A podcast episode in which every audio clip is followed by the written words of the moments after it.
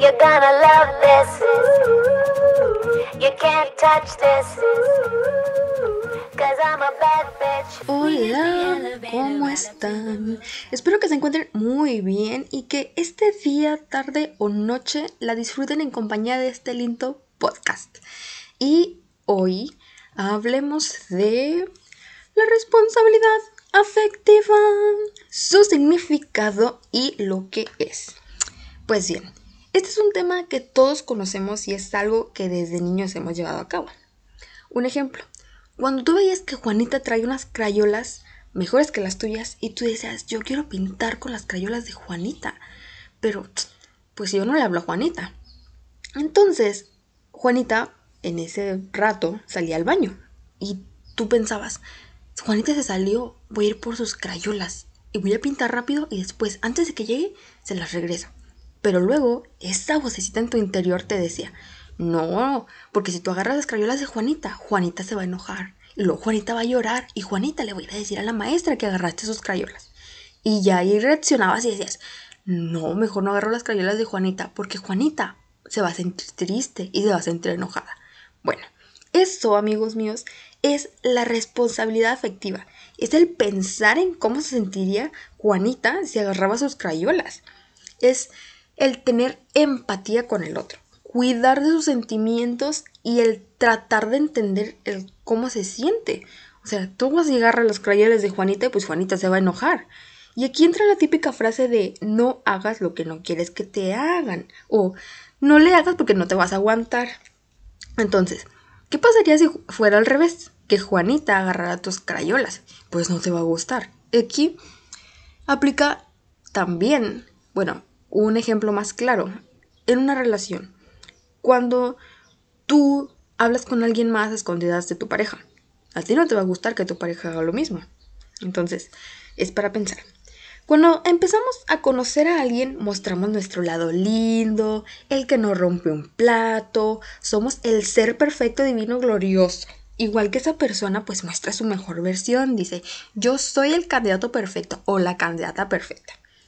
Pero cuando alguno de los dos siente que ya aseguró el terreno, que dices, no, hombre, de aquí soy ya, todo, todo está súper bien, ella ya se siente súper cómoda conmigo, o ella se siente cómodo conmigo, ya, ya, ahora sí, todo bien. Ay, ¡pum! ¿Qué pasa? Se fue el ser perfecto, el ángel místico y glorioso, divino del Señor que te conquistó. Y dices, ¿qué? Y ahí te quedas como Don Ramón el chavo del 8. Ma, pues ahora, ¿qué pasó? ¿Dónde está ese chavo guapo, precioso que, que se la daba de caballero? No, ya se volvió algo mal. Y pues bueno, esto es algo que de ley a todos nos ha pasado. Y el que diga que no está mintiendo, soy mentiroso. Pero bueno, también algunas de estas veces nos encontramos con monstruos detrás del disfraz de príncipe. Nos pasa también que descubrimos brujas en lugar de princesas. Y aquí es cuando nos toca las relaciones tóxicas.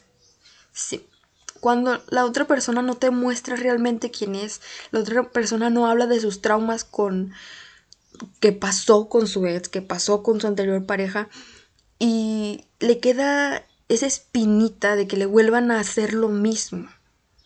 Pero no, no se da la oportunidad de conocer realmente a la nueva persona con la que está tratando y desconfía y piensa que le va a pasar lo mismo cuando no.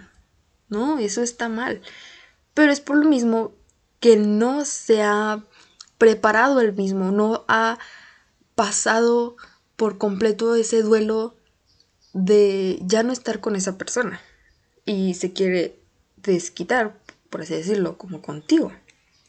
Entonces, eh, esto se vuelve como una envoltura, se vuelve como un círculo, en donde solo esa persona, la pareja y la nueva pareja, se fusionan en una red de no maltrato, eso es un punto muy alto, pero sí, ¿cómo explicárselos? Se envuelven ellos dos y no hay nadie más. Y es un mundo de dos, nada más. Y empiezan con que tú no vas a salir, yo no voy a salir y vamos a estar juntos. O no quiero que tú hables con alguien y yo no voy a hablar con alguien. Entonces ya ahí es como, ok, está bien. Entonces siempre hay, también aquí hay una persona dominante y otra persona que es un corderito que sigue a ese pastorcillo. Pero ese pastor la está llevando a un precipicio sin darse cuenta.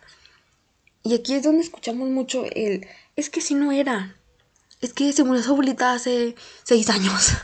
ya pasaron seis años. Entonces, ya que no creo que por seis años vaya a estar de mala onda contigo que hace seis años este, le ha afectado tanto. O sea, ya pasó mucho tiempo. O, o también te mencionan mucho la de, ay, al rato se le pasa. Es que reprobó un examen. Amiga, reprobó un examen hace un año. O sea, ya no es para que quiera tratarte mal o se porte mal contigo. O la típica y la que más hemos escuchado. Es que yo sé que va a cambiar. Estoy esperando a que cambie. O sea, no, no, no, no, amiga, eso no va a cambiar nunca, amigo, no va a cambiar. Si esa persona no, ya pasó mucho tiempo y no demuestra ningún signo de que vaya a cambiar, ahí no es. Ahí simplemente no es. Amigo, date cuenta, amiga, date cuenta, por favor. Entonces también sucede mucho que hay amigos en los que confías y empiezas a platicar, oye, es que sí, fulanito me pasó esto, fulanito me dijo cosas, fulanito me insultó, fulanito me humilló, fulanito me dijo, fulanito esto. Entonces, creo que pues son señales claras de que ahí no es y si él no demostraba eso al principio de la relación o cuando se estaban conociendo, porque suele pasar mucho, y por experiencia personal que lo viví con una amiga, eh, esas personas dicen, sí, ya, ¿sabes qué? Les das una plática motivacional de una hora y es como que, ah, gracias por tus consejos, pero los voy a tirar a la basura y voy a hacer lo que yo quiero. no, no hagas eso, por favor. Entonces, esa persona está tu cabecita está totalmente envuelta en mentiras, envuelta en culpa. Porque la otra persona, esa persona dominante, le empieza a meter a esa ovejita sumisa que la culpa es de él, que la culpa solo es de él, que los problemas son por él y que la relación no funciona por él. Cuando es todo lo contrario, la relación no funciona porque ese pastor dominante no quiere soltar esos malos recuerdos, no quiere sacarse esa espina, no deja que tú lo ayudes a sacarse esa espina. Entonces, amigos, las personas, las actitudes de las personas son como la materia. La materia no cambia, la materia se transforma. Entonces, si esa persona tenía malas actitudes en el pasado, tiene malas actitudes contigo, ustedes terminan o se dejan por un tiempo y él dice, es que yo ya cambié, o ella dice, ya cambié. Una de dos. O la persona ya cambió para bien, o la persona ya cambió y está podrida en mal. Así de fácil. Porque esas actitudes no desaparecen, las actitudes se transforman y hacen algo, ya sea para mejorar o que empeore. Así de fácil. Y como amigos no es fácil ver a esa persona hundirse con el pastor. No es fácil ver a ese, a ese corderito hundirse con su pastor al fondo de la toxicidad. Porque no puedes quitarle esa venda de los ojos y no puedes regresarla al borde. No puedes subirla de nuevo. Porque ellos mismos están poniendo su peso hacia el lado del pastor dominante. Y no tienen una voluntad, por así decirlo. Los, lo que yo he notado es que estas personas te sumen, te sumen en dolor y te sumen en una depresión que en, en una baja autoestima, te bajan el autoestima súper cañón y te hacen pensar que nadie más te va a querer más que ellos. Y eso es manipulación. Mm, está muy, pero muy mal esas personas necesitan ir a terapia porque es la única, yo es la única manera que veo en el que pueden cambiar y para bien. Pero bueno, Por eso es importante que desde el inicio se pongan las bases y las reglas de la relación y hacerle saber a la persona si estamos de acuerdo o no con eso. Aquí entra cuando empezamos a conocer a una persona y tú le dices, oye, por ejemplo, los chavos, oye, yo pisteo viernes, sábado y domingo. Y si te gusta y si no, bye. Y la chava, pues bueno, yo también salgo con mis amigas. Dejo salir, tú me dejas salir y estamos bien, ¿ok?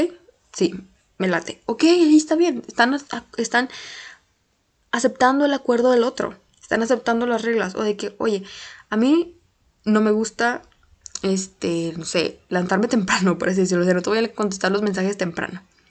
No, pues yo sí me levanto temprano, pero no te apures, o sea, te entiendo. O también el... Eh, ¿Qué otra? ¿Qué otra? Ay, ya se me fue. Pero bueno, la responsabilidad afectiva aquí es implicar escuchar al otro, entender sus necesidades. Aquí lo que les digo, si este chavo ya está acostumbrado a tomar tres días a la semana y la otra salir cada fin de semana en la noche, pues es entender la necesidad del otro. Y entonces hay que tomar conciencia sobre eso y decidir si somos capaces o no de sobrellevar una relación con esa persona. Porque luego, al principio tú le vas a decir, ah, no, sí, está súper bien que vayas a tomar viernes, sábado, domingo, me contestas hasta el lunes. Pero después pasa un mes y, fulanito se fue a tomar porque sus amigos ya tenían tiempo y tú le vas a decir, no, es que ya no quiero que vayas a tomar. ¿Qué es eso? Te vas a emborrachar y que no sé qué y te vas a ir a buscar a tu ex. No, o sea, ahí ya le estás diciendo que no. Entonces, ¿qué pasó al principio si habías dicho que sí? O sea, tú vas a salir y él también va a ir a salir a tomar. Entonces, ¿por qué me estás cambiando la jugada? Entonces, mejor dile y mejor piensa tú que si vas a cambiar de opinión después, pues mejor dile que no. Oye, ¿sabes qué? Yo sé que ahorita te estoy diciendo que sí, pero me conozco mm, y sé que te voy a cambiar la jugada y sé que después me voy a enojar o te voy a reclamar y pues mejor no, no quiero andar contigo, creo que esto no va para andar contigo. Entonces hay que pensar muy bien las cosas antes de andar con una persona. O cuando no hemos superado a una expareja y ya queremos empezar otra relación. O sea, eso también está mal. ¿Por qué? Porque primero debemos estar bien con uno mismo antes de iniciar algo con otra persona. Porque o sea, no me vengas a destruir la construcción de alguien más solo porque tú no sabes qué hacer hay que estar conscientes de que primero debo sanar yo, primero estoy yo, para después, primero tengo que amarme yo, para después amar a otra persona, porque si no, no funciona. Y lo único que vas a hacer es, es ir a hacerle un desastre a la otra, que estaba estable, y que creo ella no pidió que la lastimaras o ella no pidió enamorarse de ti. O sea, primero arregla tus cosas y luego ya vas y te mudas con alguien, o sea, llevas tus maletas de sentimientos y le dices, ¿sabes qué? Estoy seguro que quiero esto contigo, estoy seguro que quiero empezar contigo, ya dejé mis miedos, ya dejé esa espina, ya dejé esos recuerdos, quiero hacer algo contigo. Y ok, está bien, ya lo aceptaste, ya lo asimilaste, ya lo procesaste, ya estás bien contigo mismo, está bien, ya te amas, puedes amar a otra persona. Pero mientras tanto, no vayas a armarle un desmadre cuando ella no te lo pidió, cuando ella tampoco pidió enamorarse de ti. Así que si ustedes están haciendo o empezando a coquetear con otra persona cuando no han olvidado su ex, retírense de ahí, dejen a esa persona en paz, no sean malditos, por favor. Entonces, les repito, esto pasa muchísimo. El... ¿Cómo explicárselos? Pasa mucho cuando las personas no uno superan a su vez. Y creo que ya se los dije. Em, empezar una nueva relación para dar pique. O cuando ves que la otra persona ya está siendo feliz, que ya se consiguió otro y dices, no, no, no, no, ya no me puede olvidar. Él no me puede olvidar. Déjale mandar un mensaje. Oye, pero ya está saliendo con fulanita ay, sí, pero no importa, después lo borro. No, amigos, eso está mal, está mal. O sea, mejor dile a esa persona las cosas claras. O sea, ¿sabes qué? Te quiero darle, te quiero para darle pique a mi ex. O te quiero para pasar un buen rato. O te quiero solo para salir. Y está bien, es mejor decir las cosas del principio, sin tapujos, sin mentiras, sin nada. Dilo las cosas como son. Entonces, no falta que esa persona le hable su ex y le pida volver. Y pues este menso o esta mensa, ahí va. Y deja a la otra persona que ya, había, ya se había ilusionado. Que, que ya se había hecho en la mente que iban a durar, no sé, cinco años y iban a terminar la prepa juntos y la universidad y todo. O sea, no, está muy mal que hagan esto. Ilusionar a una persona que sí quería tener una relación contigo y tú solo querías para darle pique. Pues no, está muy, muy, muy, muy mal, en serio. Pero pues bueno, algunas veces aplican la de te bloqueo y aquí no pasó nada. O sea, ya, bye. ¿Sabes qué? Ya volví con mi ex. Bye, bloquear, eliminar. No, amigos, está mal. No lo hagan, no destruyan el corazón de la otra persona, por favor. Hablen claro, díganle, ¿sabes qué? Te quiero, te quiero darle celos a mi ex y ya. Créanme que esa persona va a agradecer muchísimo que le hablen con sinceridad. Ya si la otra persona se enamoró, ah, pues ese es su problema, porque yo te dije las cosas claras desde el principio. También hay que pensar en eso. Entonces, otra situación derivada de esto es el ghosting. Ya ven que les dije que pues después te, te bloqueaban. Bueno, creo que eso es algo que a todos nos ha pasado, pero no teníamos un nombre con el que identificarlo. Es el ghosting, que es el desaparecer de la vida de una persona, sin decir nada, solamente los bloqueamos de todos lados, bye. Así, pum.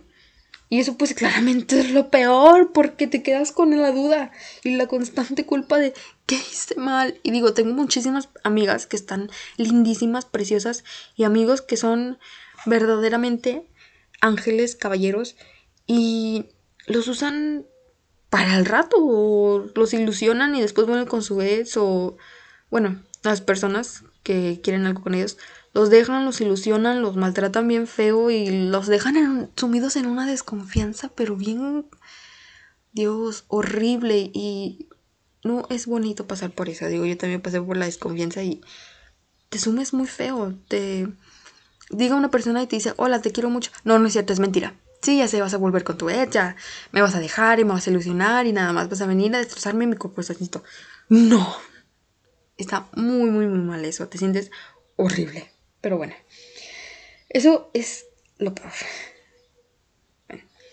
te quedas con la duda y te sientes súper, súper mal. Y dices, a ver, tú, Juanito, dime qué hago con este amor que llevo dentro, cómo le hago con las ilusiones que me hice contigo. Y pues Juanito, muy bien allá con su ex. Te bloqueó y bye. No pasó nada. Y pues ni modo. Ay, el amor. El caos para unos y el paraíso para otros. Y pues bien, colorín colorado, este podcast se ha terminado. Espero que les haya gustado, que lo hayan disfrutado y nos vemos en la próxima emisión para que hablemos de...